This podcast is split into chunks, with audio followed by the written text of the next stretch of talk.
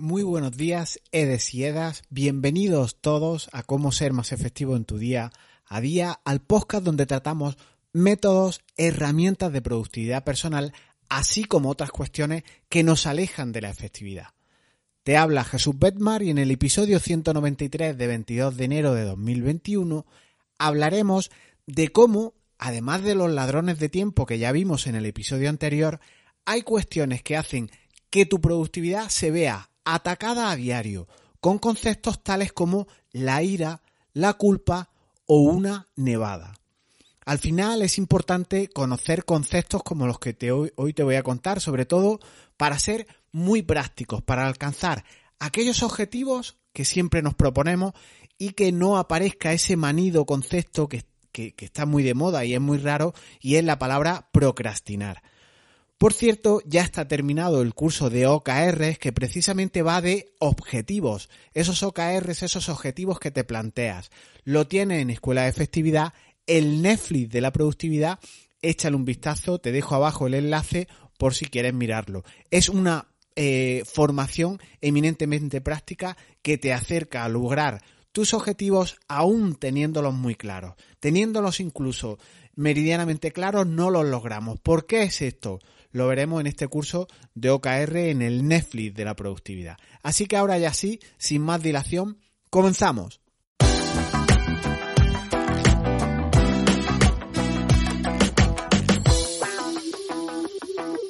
Hoy te hablaré en el episodio de tres personas, por si la historia que está detrás de ellas te pueden ayudar a entender las cosas y a evitar esa procrastinación y a que alcances los objetivos que te plantees. Eh, la primera persona de la que te quiero hablar me ha hecho comprender, gracias a uno de sus libros, se llama El arte de, de desaprender, cómo las emociones afectan a todo y naturalmente a nuestra productividad, a nuestra efectividad. Te dejo abajo también las notas eh, al enlace del libro. El libro, eh, su autor es Enrique Corbera y habla en uno de sus apartados, en uno de, sus capítulos, de la ira. Y lo hace desde un aspecto eminentemente práctico y se hace una pregunta para contestar a lo que es la ira. ¿Cuándo experimentamos ira? Y responde cuando los demás no hacen lo que esperamos que hagan. Fíjate qué recurrente esta, eh, es, esta expresión de que las personas no hacen lo que esperamos, ¿no? En este sentido, eh, nosotros proyectamos nuestras expectativas, aquello que tenemos que hacer, nuestros proyectos, nuestras tareas, nuestros compromisos, a mucha parte, a, mucha gente, a muchas eh, personas que están al margen de nosotros, ¿no? Fundamentamos tal vez lo que no conseguimos, lo que queremos realizar y no lo, no lo conseguimos eh, lo echamos eh, hacia los otros, echamos la culpa de nuestro no conseguir algo e igual en este concepto lo que sí que hay es que no estamos entendiendo que las personas normalmente dan lo mejor de sí mismas, todo lo que pueden. En este punto yo quiero aludir a ese aspecto que debe de presidir en, en, toda persona de ser facilitador, de ayudar a los demás, porque se supone que ellos están dando lo mejor de sí mismas. Por tanto, te propongo, como, al hilo de esta ira, de esta culpabilidad, como dice Corbera, que hables con tus compañeros, que preguntes en dónde se atrancan, porque así evitarás estados de ansiedad, de frustración, de estrés, tanto en ellos como en ti, y todo esto afecta fundamentalmente a tu efectividad, a tu productividad y obviamente a la de tu equipo. Recuerda que los cambios de contexto el cambiar de un proyecto a otro, provocan precisamente esa espiral de ira, de frustración, de, estrés, de echar las culpas a, otros. Entonces, cuanto más tranquilo estés con tus proyectos, cuanto menos ira, menos componentes eh, emocionales de este tipo existan, más efectivo serás. Es muy interesante todo esto de lo que te hablo, es un concepto que, se habla en este libro, se llama bioneuroemoción y a mí literalmente, creo que te lo he comentado en capítulos anteriores, me ha hecho estallar la cabeza en el sentido de comprender cómo muchas cosas que perseguimos son cuestiones emocionales, nuestros miedos, nuestros demonios, si me apura, y afectan en primera línea de flotación de nuestra efectividad. Nos afecta literalmente a todo y obviamente por tanto también a la efectividad. Y hablando de este todo, de esta afectación total, eh, nos lleva a nuestro siguiente protagonista. Se llama Elon Musk. Igual has oído hablar de él. Es un tipo conflictivo por todo lo que quiere, genera envidia seguramente por ser multimillonario, pero esta persona quiere conquistar, sin duda, el mundo y la luna. En cierta manera, el mundo casi lo está conquistando ya tan solo con su eh, área de negocio de los Teslas, de los vehículos a, batería.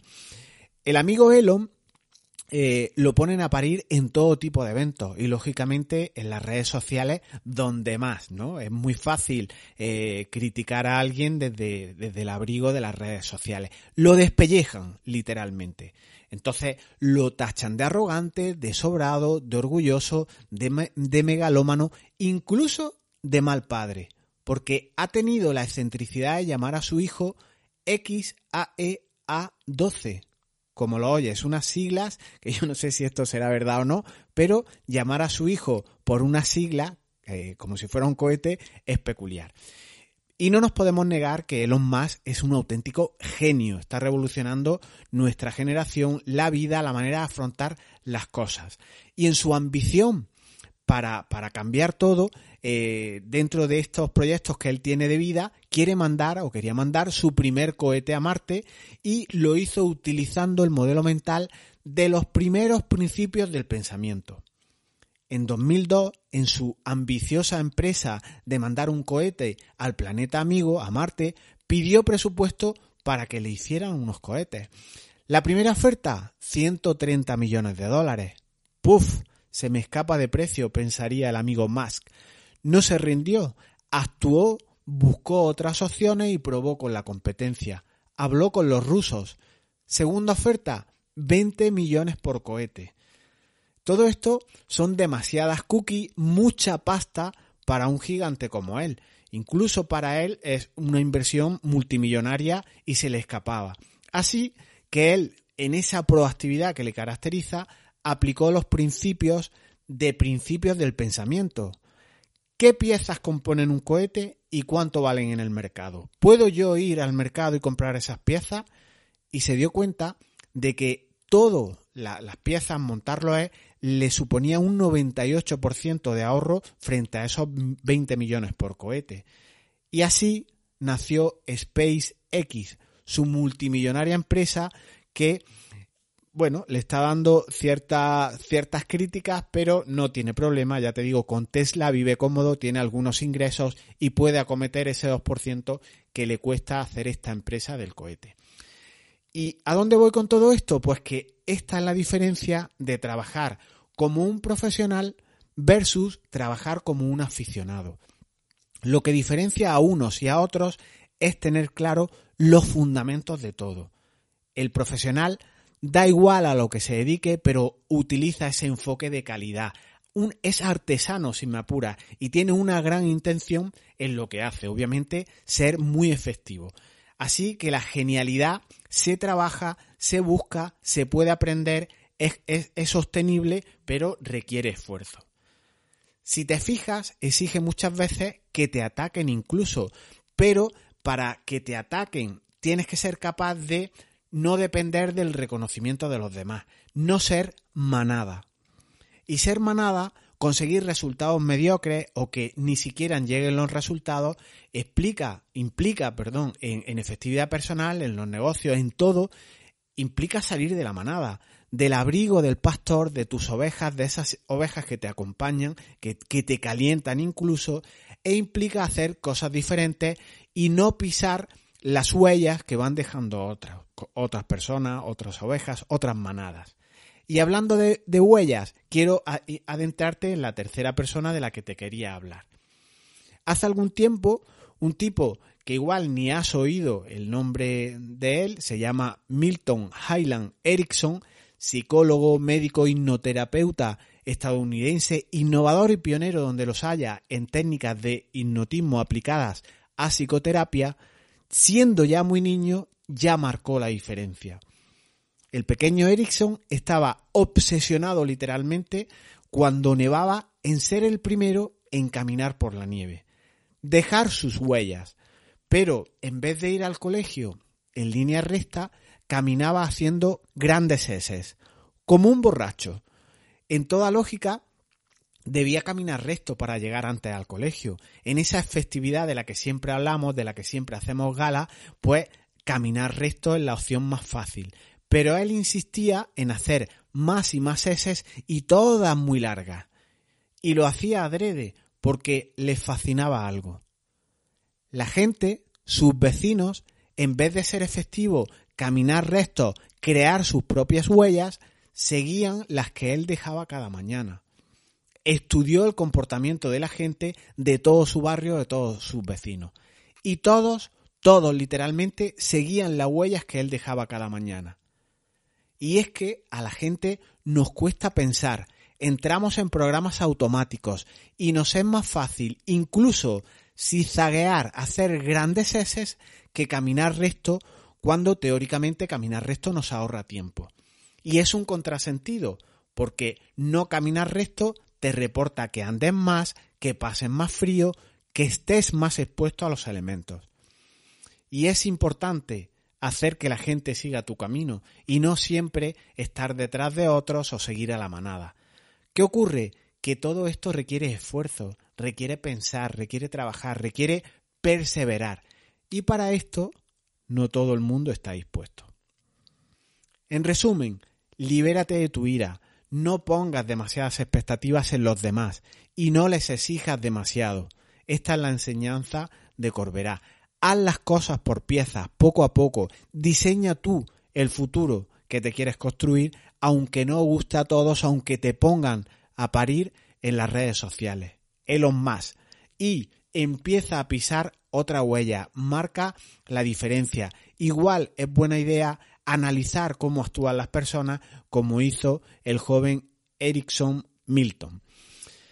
Pienso que es fundamental conocer estos fundamentos, estudiar la psicología de las personas y hay algo que destacar en este punto. ¿Preferimos la aspirina o preferimos las vitaminas?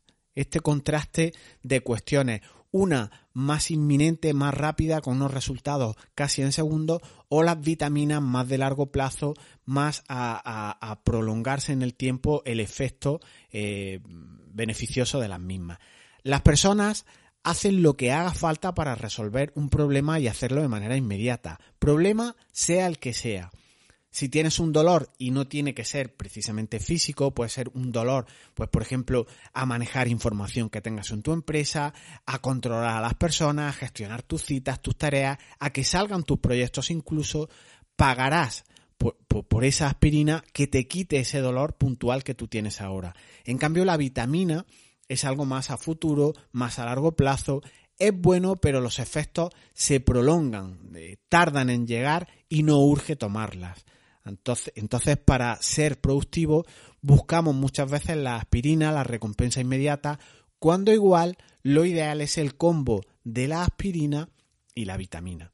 El dolor de cabeza es inmediato, es presente y nos encanta eliminarlo para poder avanzar.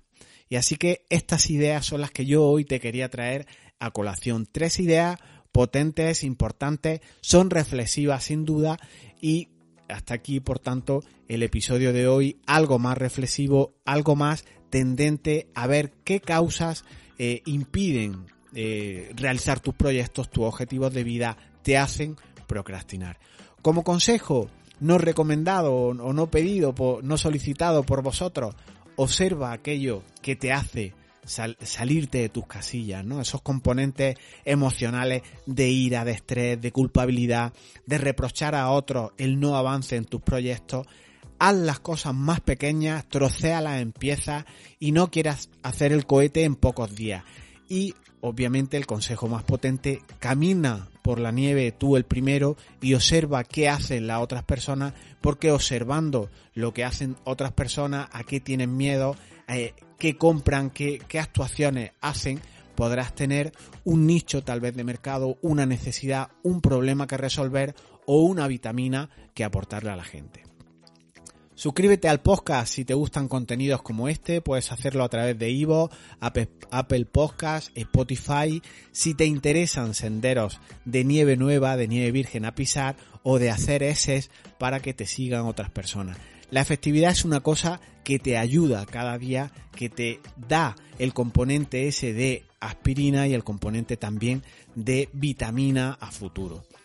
Gracias por estar ahí, por compartir esta nevada de ideas de hoy y si te ha gustado el episodio, si te ha agradado, si has visto ideas novedosas que igual no habías caído, no, no, conocías, pues eh, ya sabes cómo funciona todo esto, dedo arriba, corazón, comentario y así me ayuda a crecer, a llegar a más personas. Nos escuchamos el próximo viernes a las 8, la hora del bizcocho. Seguimos.